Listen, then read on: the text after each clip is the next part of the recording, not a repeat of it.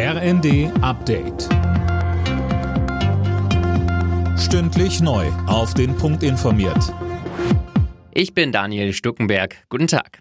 Die Welt trauert um Michail Gorbatschow. Der letzte Präsident der Sowjetunion und Friedensnobelpreisträger ist im Alter von 91 Jahren gestorben. US-Präsident Biden würdigte ihn als Mann mit einer bemerkenswerten Vision.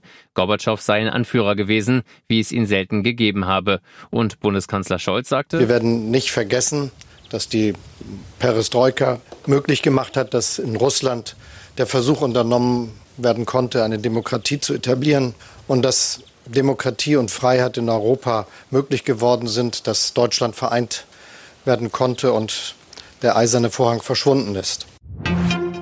Auf Schloss Meseberg geht heute die zweitägige Klausurtagung der Ampelkoalition zu Ende. Bis dahin wird aber noch weiter diskutiert. Sönke Röhling, am Mittag wollen die Ampelspitzen vor die Presse treten. Ist denn da mit wichtigen Beschlüssen zu rechnen? Nein, eher nicht. Dafür war das Treffen aber auch gar nicht gedacht. Es ging vielmehr um langfristige strategische Fragen zur Energie-, Außen- und Sicherheitspolitik. Aber natürlich wird erwartet, dass die Koalition zu Ergebnissen kommt, zum Beispiel in Sachen drittes Entlastungspaket. Wahrscheinlich ist, dass es erstmal einen Zeitplan dafür gibt.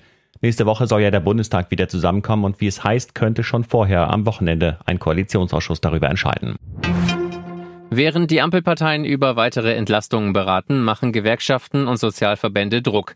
Die Koalition muss sich schnell zu Entlastungen durchringen und nicht noch ewig weiter diskutieren, so VDK-Präsidentin Bentele im ersten. Auch Rentner müssten davon diesmal profitieren. Bei den US Open hat Jule Niemeyer als einzige Deutsche im Einzel die zweite Runde erreicht. Sie setzte sich gegen die US-Amerikanerin Sophia Cannon glatt in zwei Sätzen durch. Die nächste Gegnerin für die 23-jährige Dortmunderin ist Julia Putintseva aus Kasachstan. Alle Nachrichten auf rnd.de